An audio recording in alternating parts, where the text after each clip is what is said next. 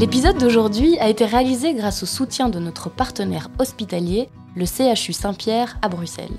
Le CHU Saint-Pierre est un hôpital public de proximité qui offre des soins de grande qualité accessibles à tous, indépendamment de l'origine, des convictions philosophiques ou religieuses ou encore de la condition sociale des patients.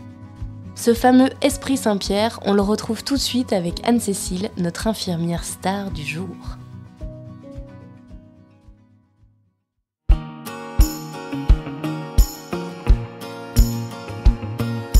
Bienvenue dans le podcast J'aime mon métier, le premier podcast belge qui met en lumière les métiers humains et inspirants des secteurs du social et de la santé. Je suis Émilie Vinsotte, co-directrice de la plateforme du Guide Social, la référence depuis près de 40 ans pour de nombreux travailleurs et acteurs psychomédico-sociaux. J'aime mon métier, c'est l'envie de mettre sous les projecteurs ces métiers essentiels et chargés de sens qui tissent notre secteur associatif au quotidien et qui jouent un rôle indispensable au développement de la société. Nous sommes donc partis à la rencontre de ces femmes et de ces hommes qui aiment leur métier. Des gens résilients, engagés, passionnés, animés par cette soif de relations humaines. Cela fait maintenant 25 ans qu'Anne-Cécile porte la blouse blanche. Si elle n'a jamais quitté l'hôpital Saint-Pierre où elle a réalisé ses premiers pas en tant que stagiaire, elle a expérimenté plusieurs facettes du métier d'infirmière. Après de longues années à travailler pour le service des soins intensifs, elle fait un petit tour par la salle de réveil, puis par le statut de volante, avant de se poser dans le planning familial de l'hôpital en tant qu'infirmière en santé communautaire. Dans cette structure qui offre un accueil inconditionnel, cette maman de quatre enfants consacre une grande partie de son temps aux interruptions volontaires de grossesse, offrant soutien, écoute, information et bienveillance à ces femmes. Dans cet épisode, vous allez découvrir que la carrière d'une infirmière n'est pas linéaire et qu'il est possible de faire ce métier de mille façons. On part à la rencontre d'une femme solaire qui n'a jamais perdu sa passion pour sa profession.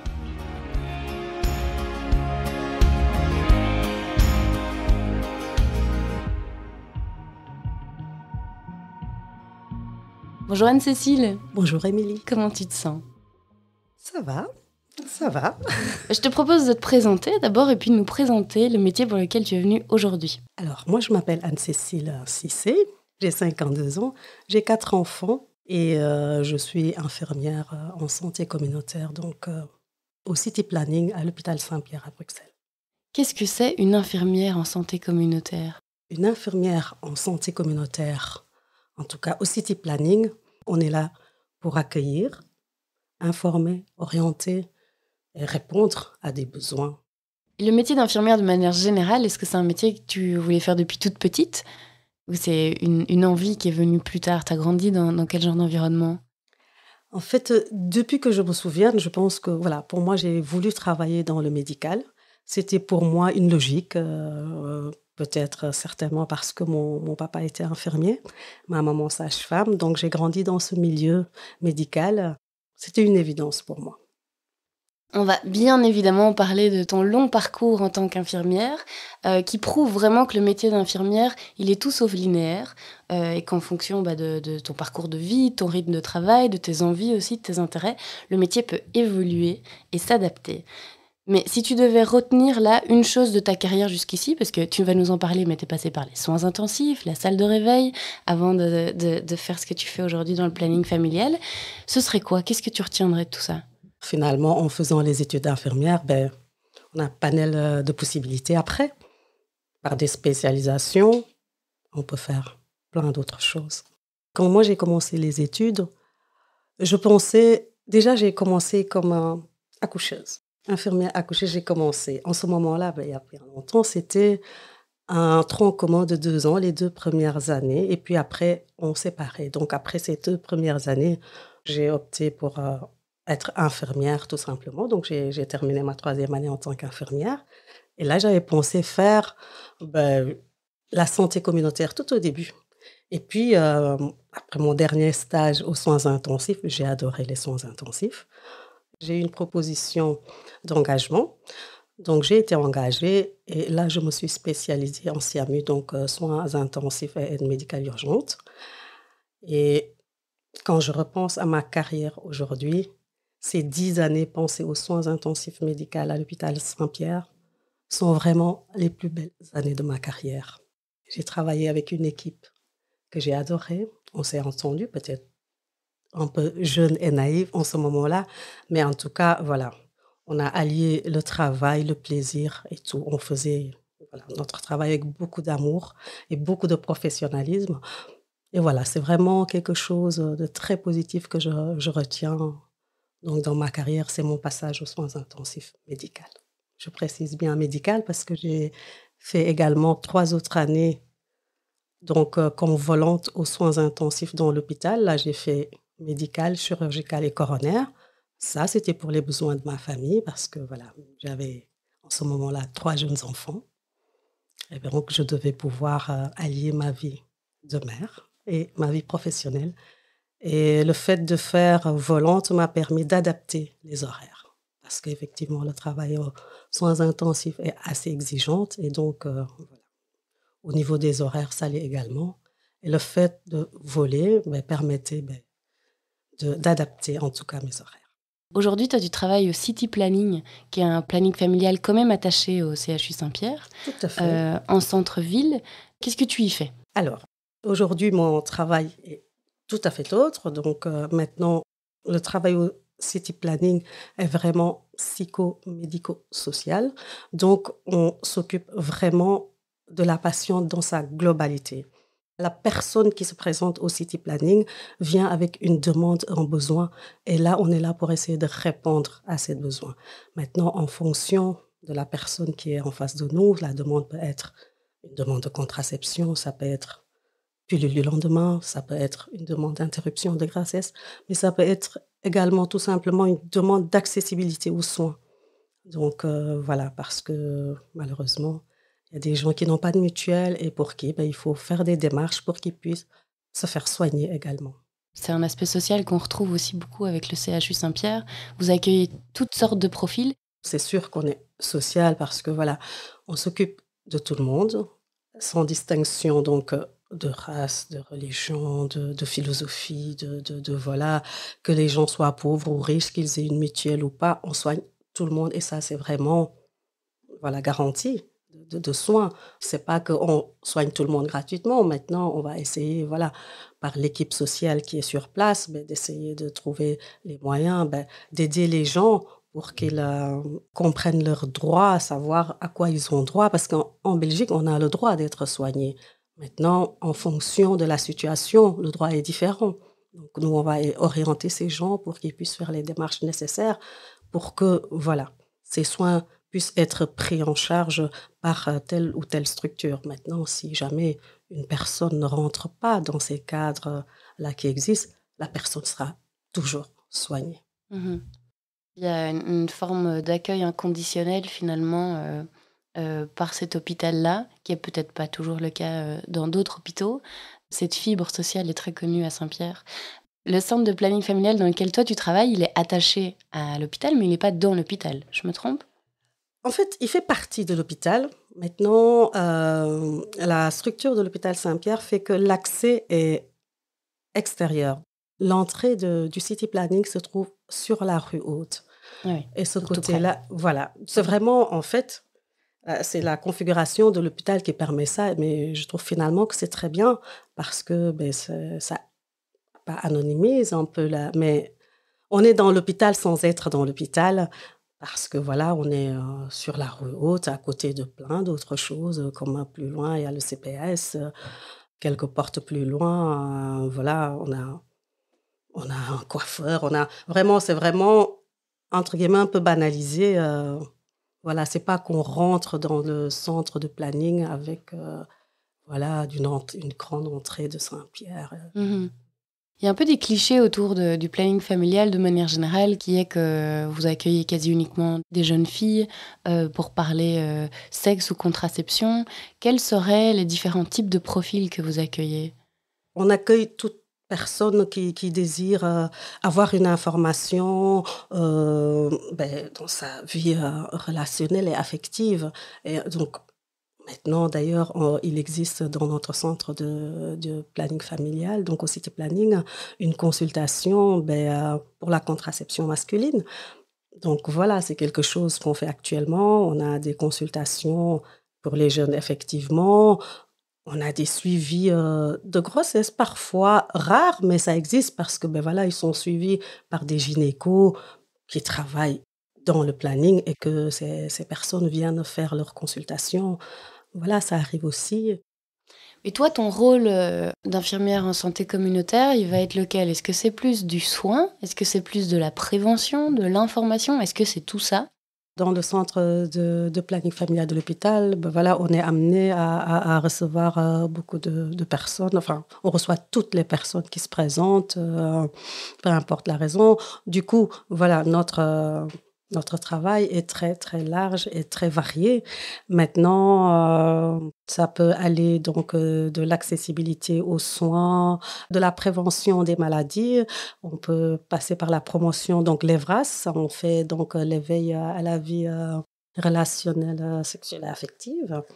On a également de plus en plus euh, voilà, des questions liées à, l'identité, euh, le genre. Et moi, voilà, ma, ma mission principale, c'est vraiment l'accompagnement à l'interruption volontaire de grossesse. Il y a un aspect dans le planning familial un peu militant aussi. Ça démarre à la base, un planning familial. Au tout début, c'était vraiment plus des mouvements politiques autour de l'interruption volontaire de grossesse. Est-ce que tu sens ça encore aujourd'hui, ce, ce côté militant dans ce service? Oui, certainement. Oui, je pense qu'il euh, faut du militantisme hein, également, je pense, pour euh, travailler euh, au planning. Enfin, pas seulement, mais je pense que c'est important parce qu'il faut continuer à défendre les droits des femmes, le droit à l'avortement. Aujourd'hui, c'est un acquis, mais voilà, on a bien vu dans d'autres pays que, que ça pourrait changer. Donc, je crois qu'il faut continuer à être militant. Et comme on dit, notre corps, notre choix, ben, ça reste un choix, que ça reste un droit. Mhm. Parle-nous un petit peu alors de ton quotidien euh, au niveau de, la thématique de l'IVG. Quelles vont être tes, missions principales? Donc, euh, le travail euh, d'infirmière en santé communautaire au City Planning est psychomédico-social. Psychosocial par l'entretien. Donc, quand la personne arrive pour une demande d'interruption de grossesse, elle est vue d'abord par l'infirmière euh, en santé communautaire qui va d'abord discuter avec la personne pour essayer déjà de comprendre la demande, bien s'assurer que la personne euh, est là pour ça, parce que ça nous arrive qu'on croit que la personne vient pour ça et que pas du tout, ou alors que la personne elle-même ne sait pas vraiment vers où elle va aller. Et donc, nous, on est là pour l'aider dans la prise de décision vers un cheminement qui va l'amener vers un choix, un choix éclairé surtout. Donc, nous, notre travail sera de donner les bonnes informations, de l'orienter, d'expliquer pour que la personne soit au clair avec sa décision. On va essayer pendant cet entretien également de laisser de la place à l'émotionnel parce que c'est très important les sentiments qui traversent cette demande, qui traversent la situation, parce que il faut se dire qu'une demande d'IVG peut être très simple, c'est vrai, mais euh, en général, euh, ben, la situation est assez complexe. Les femmes sont tiraillées par beaucoup de sentiments. Il faut pouvoir laisser place à ça. Et moi, je suis persuadée que c'est seulement en laissant place à tout ça que la personne peut prendre sa décision, qu'elle se sente apaisée par rapport au choix qu'elle va prendre. voilà, Qui est un choix euh, pas facile. Et justement, comment est-ce que tu t'y prends Ce sont des gens qui ne t'ont jamais vu? Quels vont être tes outils pour que cette personne s'ouvre, qu'elle se sente en confiance et que tu arrives à donner euh, les informations utiles justement pour ce choix? Il n'y a pas de recette. Moi, je pense qu'il faut s'adapter à la personne qui est en face de nous parce que les besoins ne sont pas les mêmes, la, démarche n'est pas la même, c'est toujours différent. Je pense qu'il n'y a pas deux entretiens qui se passent de la même façon parce que c'est une interaction entre deux personnes et chaque fois que la, personne change, pour moi, l'entretien change. Ce n'est plus la même chose. Maintenant, moi, ce que j'essaie de faire quand je suis devant ces personnes, c'est vraiment de leur faire comprendre que je ne suis pas là pour les juger parce qu'il y a beaucoup de gens qui viennent en essayant de, de vous donner vraiment les raisons. J'ai vraiment de bonnes raisons, vous savez. Et ils vont insister sur le fait que vous savez ma santé ou alors qu'en fait, ils ont le droit de faire le choix, peu importe la raison. Nous, on n'est pas là pour dire il n'y a pas de bonne ou mauvaise raison. Dès l'instant que voilà, la femme pense que ce n'est pas le moment pour euh, mener à terme la grossesse, c'est une raison. Il n'y a pas de bonne ou de mauvaise raison. Donc, j'essaie de leur faire comprendre ça, de leur faire comprendre que moi, je suis juste là pour les accompagner. Je dis bien accompagner parce que la décision doit être personnelle. Et là-dessus, moi, j'insiste énormément parce que ben, c'est ça qui permettra après qu'elle soit apaisée, c'est que vraiment que ça soit un choix personnel parce que souvent, on est conseillé par telle ou telle personne, on a des amis, il y a la famille, les femmes vivent énormément de pression quand elles arrivent chez nous. Donc, euh, parfois, elles ne s'approprient pas forcément la décision. Pour moi, c'est important qu'elles se l'approprient pour pouvoir l'accepter et continuer avec, parce que ça fait partie de notre histoire. C'est pas quelque chose qu'on fait aujourd'hui et qu'on efface. Qu'est-ce qui va être compliqué pour toi dans ce travail-là et dans ce type d'accompagnement? Ça peut être compliqué, malheureusement. Il y a des moments où on ne peut pas répondre à la demande. Et ça, c'est très compliqué parce que ben, il y a un cadre légal dans, dans la demande d'IVG. On ne peut pas faire ce qu'on veut quand on veut. Donc, euh, ben, il y a des limites. Il y a des femmes qui sont enceintes. Parfois, la grossesse peut être désirée. Au départ, eh ben, après, euh, la vie fait que, l'histoire fait que ben, tout change. Euh, ben, le partenaire qui était là, avec qui on avait envie de faire on n'est plus là. Ou alors, il y a une autre histoire qui fait que parfois, juste la personne n'a plus envie parce qu'il y a, quelque chose euh, qui a changé dans son histoire. Et parfois, ça peut être euh, trop tard, en tout cas pour la Belgique.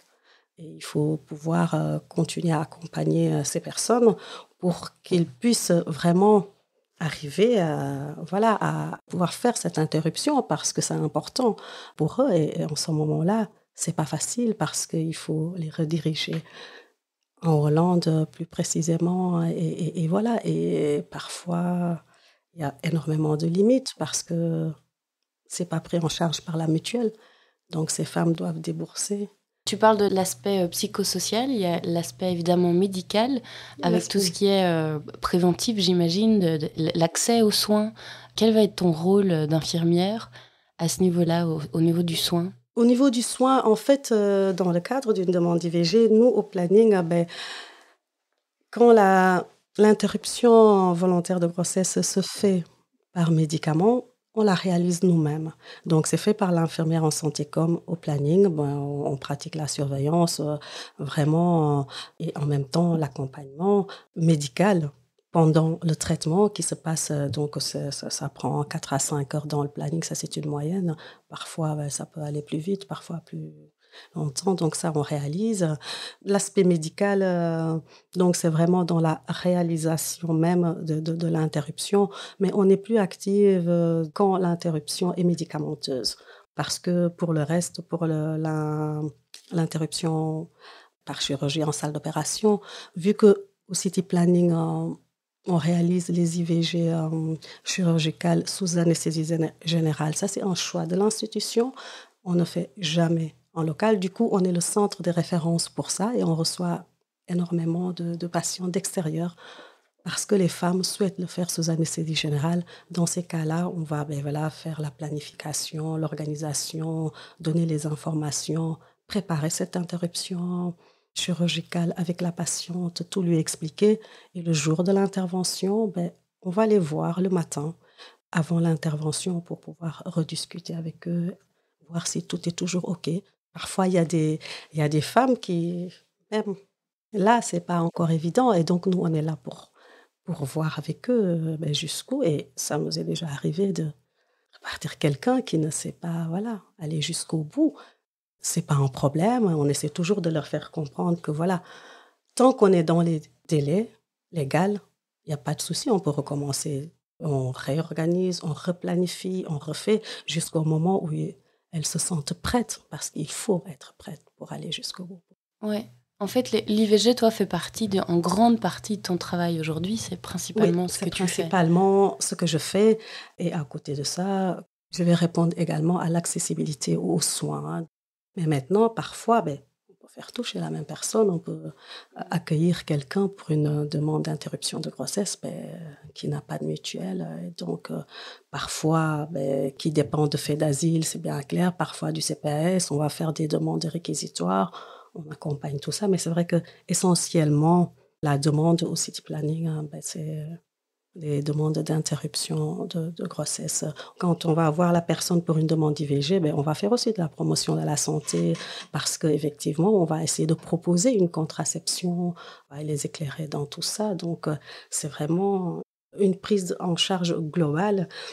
En fait, c'est euh, dans le travail, euh, moi, quand je reprends la définition de la santé de, de l'OMS, qui dit que la santé, c'est en complet bien-être physique, mentale et sociale. Et pour moi, c'est vraiment ça, c'est l'infirmière en santé communautaire. C'est une globalité dans la prise en charge. Tu me disais, euh, quand on s'est rencontrés tout à l'heure, que si tu pouvais changer quelque chose dans le métier d'infirmière, ce serait d'instaurer la santé communautaire, la formation de la santé communautaire dans toutes les formations d'infirmières. Dans le cursus, voilà, de, de, de, de la formation d'infirmière, pour moi, c'est une formation qui mérite vraiment, vraiment, vraiment. Euh, D'être connue. Dans la, santé communautaire, la personne, elle est euh, actrice. Je trouve que dans le curatif, souvent, la personne reçoit. On vous prescrit une ordonnance, vous allez chercher votre. Mais ici, euh, dans la santé communautaire, ben, la personne ben, est acteur de sa santé, donc participe. Et ça, je trouve que voilà, c'est très très important de pouvoir se dire ben je participe pour améliorer ma santé.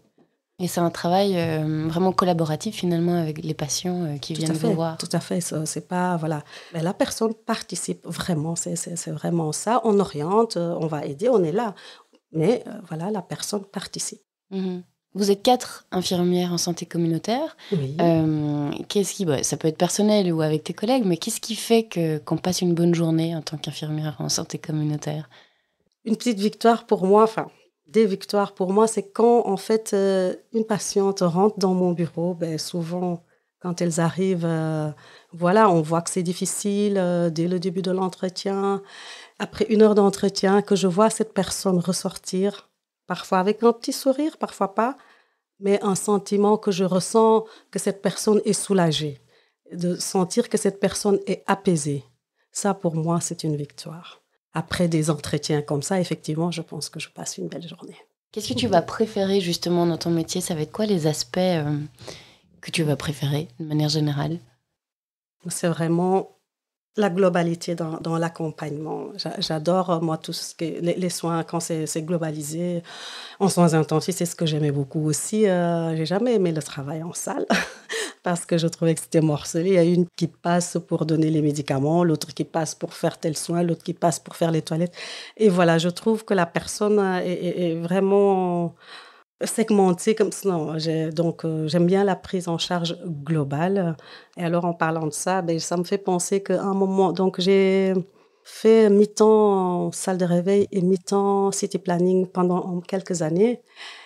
Et là, j'ai vécu des moments vraiment mais, très intéressante pour moi et je pense pour les patientes aussi parce que je les voyais au planning familial avec euh, une prise en charge au planning familial. J'organisais euh, l'interruption donc volontaire de grossesse par méthode chirurgicale.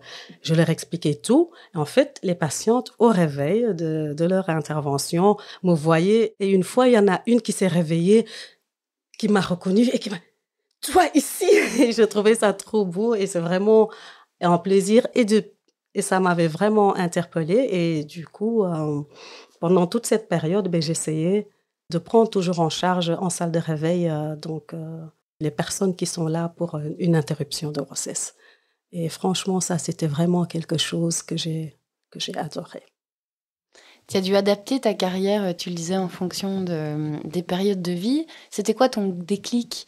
Te dire, tiens, maintenant je vais me former en santé communautaire et je vais changer de, casquette? Là, le déclic, c'était pour des raisons familiales. Donc, mm. euh, c'était vraiment ma situation familiale qui a fait un moment que voilà, j'avais besoin d'avoir des horaires adaptés à ma vie de famille. Parce que, comme j'ai dit, j'étais bien aux soins intensifs. Même si, voilà, j'avais la santé communautaire euh, dans la tête depuis des années, depuis mes études. Mais j'étais vraiment très bien aux soins intensifs. Euh, j'aimais beaucoup. Mais à un moment donné, j'ai dû faire un choix. Et voilà, j'ai, j'ai, fait la santé communautaire en ce moment-là. Et l'aspect plus social de, de ce métier aussi t'intéressait particulièrement? Tout à fait, tout à fait. Hein. Je pense déjà, on ne travaille pas à Saint-Pierre si on n'a pas ce truc social, c'est déjà le choix de l'institution. Donc, travailler à l'hôpital Saint-Pierre à, Bruxelles, c'est voilà, c'est qu'on aime le social parce que c'est ça, c'est ça l'histoire de Saint-Pierre. On revient un peu sur ton parcours. À chaque fois que tu as changé de casquette, tu t'es reformé. Euh, tu as refait une formation en soins intensifs, tu lisais en SIAMU euh, et puis en santé communautaire. Ce sont déjà des formations qui prennent longtemps? Une année, spécialisation d'une année. À chaque spécialisation, tu as un peu ouvert une, nouvelle porte euh, de ta carrière. Qu'est-ce que tu retiens de toutes ces formations? C'est une chouette période, ça devait être un peu compliqué, j'imagine, de, de gérer et le travail et les formations. Certainement physiquement, certainement voilà compliqué effectivement parce que c'est en travaillant toujours. Donc moi, c'est vrai que c'est des formations d'une année. Moi, j'ai fait euh, la santé communautaire en étalement parce que quand j'ai fait la santé communautaire, j'avais déjà trois enfants. Mais il faut se dire en faisant aussi une formation d'adulte, voilà, c'est différent que quand on est plus jeune, ben voilà, il y a plus de maturité également. On est plus mature et du coup, voilà, on, organise, on, adapte, euh, voilà, notre vie, euh, notre parcours à, tout ça. Mais en sachant, voilà, son objectif, ben moi, en faisant ces spécialisations, j'avais un objectif derrière. Et donc, je crois qu'en ce moment-là, on regarde son objectif. Et comme j'ai dit tout à l'heure, la, formation en santé communautaire était vraiment très intéressante et très enrichissante. Donc c'était un plaisir, c'était voilà, j'apprenais une autre façon de prendre soin de la personne euh, dans sa globalité. On fait un peu le, parcours à l'envers, là, maintenant que tu as eu tes quatre enfants, ou en tout cas tes trois premiers enfants. Maintenant, j'en ai euh, quatre, Pendant tes, 13 ans, de, mhm. tes, 10 plus 3 ans volant en soins intensifs. Quel souvenir tu gardes de ça? Ça a dû être quand même euh, intense, intensif, sans mauvais jeu de mots. Mais euh, tu disais que c'était les plus belles années de, de, ta carrière aussi. Tout à fait. Replonge-nous un petit peu là-dedans. Comment est-ce que tu pourrais nous, nous, emmener dans cette période de ta vie? Euh, c'était quoi? C'était physiquement, mentalement? C'est les collègues? C'est ben C'était vraiment la, la dynamique qu'il y avait dans le service. On s'entendait super bien. Je pense qu'on aimait ce qu'on faisait également pour euh, voilà. Donc euh, il y avait rien de lourd. Moi j'ai jamais vécu je me suis pas levée pour aller au, au, travail avec des pieds de plomb ou dire j'ai pas envie d'y aller non c'était toujours un plaisir quand j'étais aux soins intensifs d'aller au boulot parce que je, entre guillemets je veux dire je vais passer une belle journée et ça n'a rien à voir avec la charge de travail. On avait énormément de travail.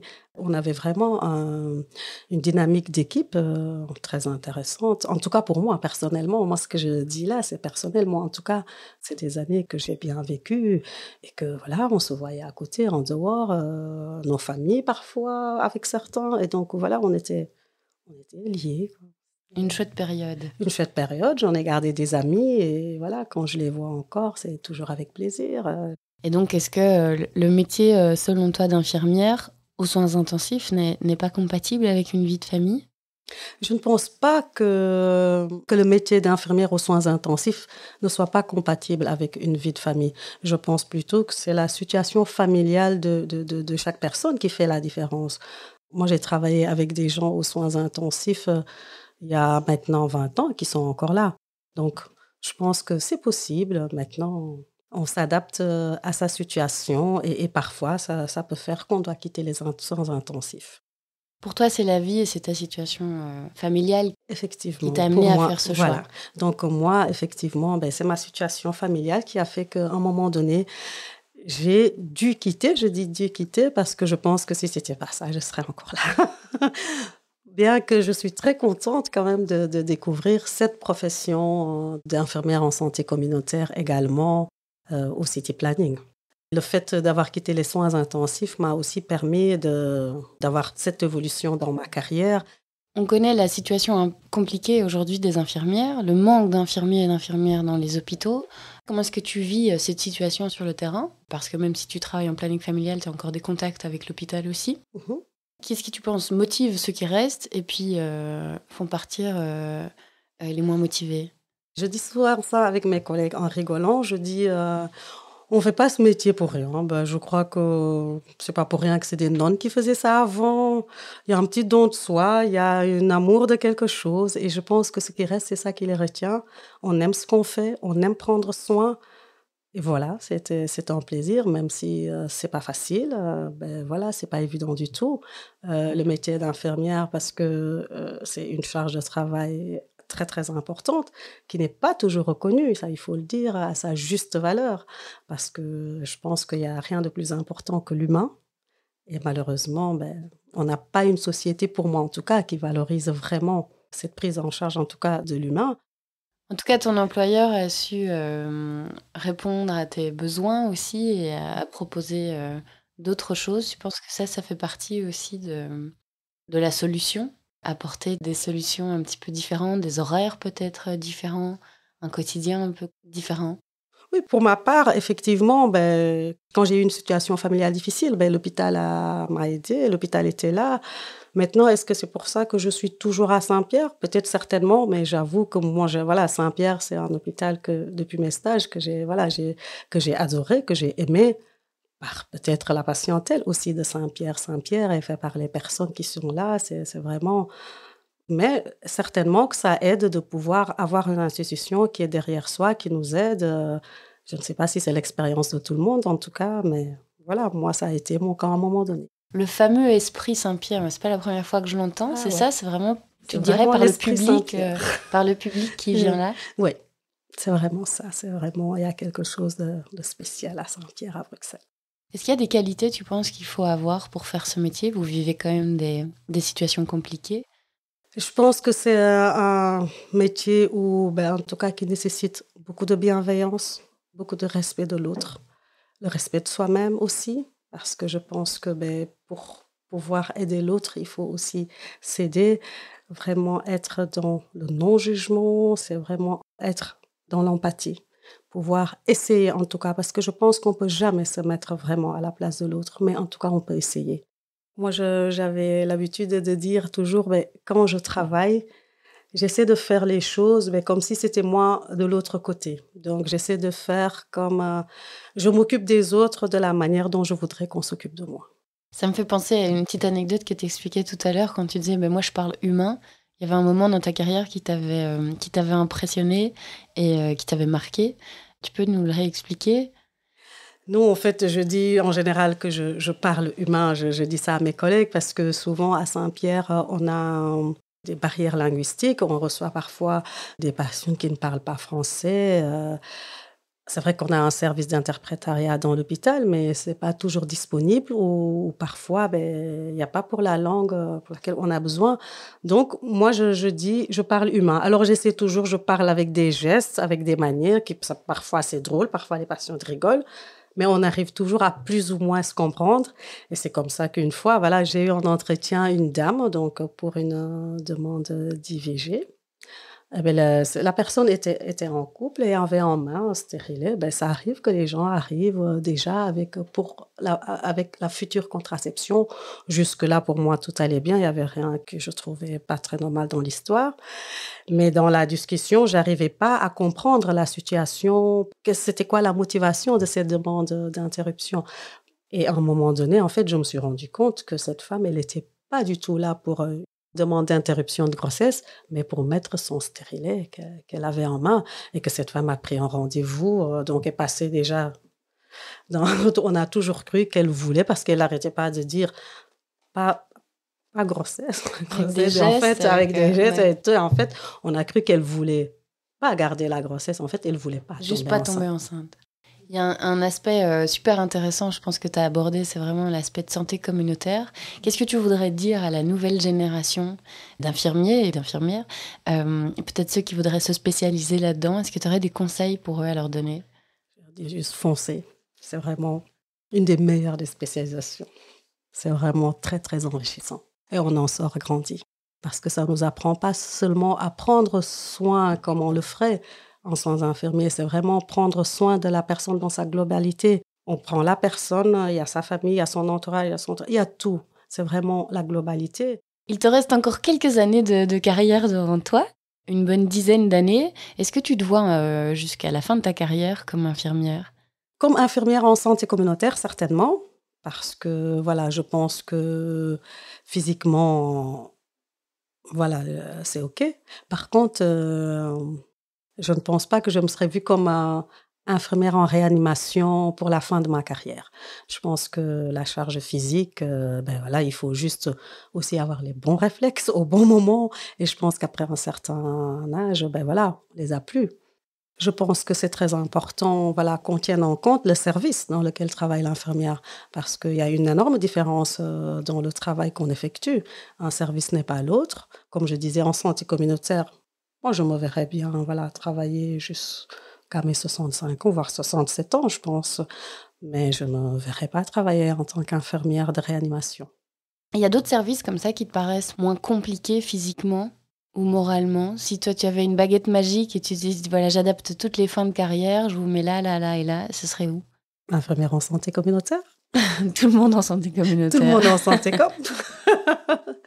non, c'est vrai que voilà, euh, en santé com, maintenant dans les services hospitaliers, il y a des services euh, plus légers, mais voilà, ça, reste que les, services d'hospitalisation. Dès l'instant qu'une personne est alitée, euh, voilà, c'est un peu lourd parfois. Ce qui est compliqué, c'est vraiment pouvoir parfois c'est pas vraiment porter les personnes, c'est les lever, c'est les trucs. Et à un moment donné, hein, voilà, parce que c'est pas parce qu'une personne est alitée qu'il doit pas, on doit pas le bouger. Ben, parfois, il y a des gens qui ne savent plus lever les trucs, mais il faut quand même les mettre dans un fauteuil parce qu'il faut refaire travailler les muscles, il faut et tout ça. Ben voilà, c'est vrai que oui, parfois on a des machines pour nous aider, mais pas toujours.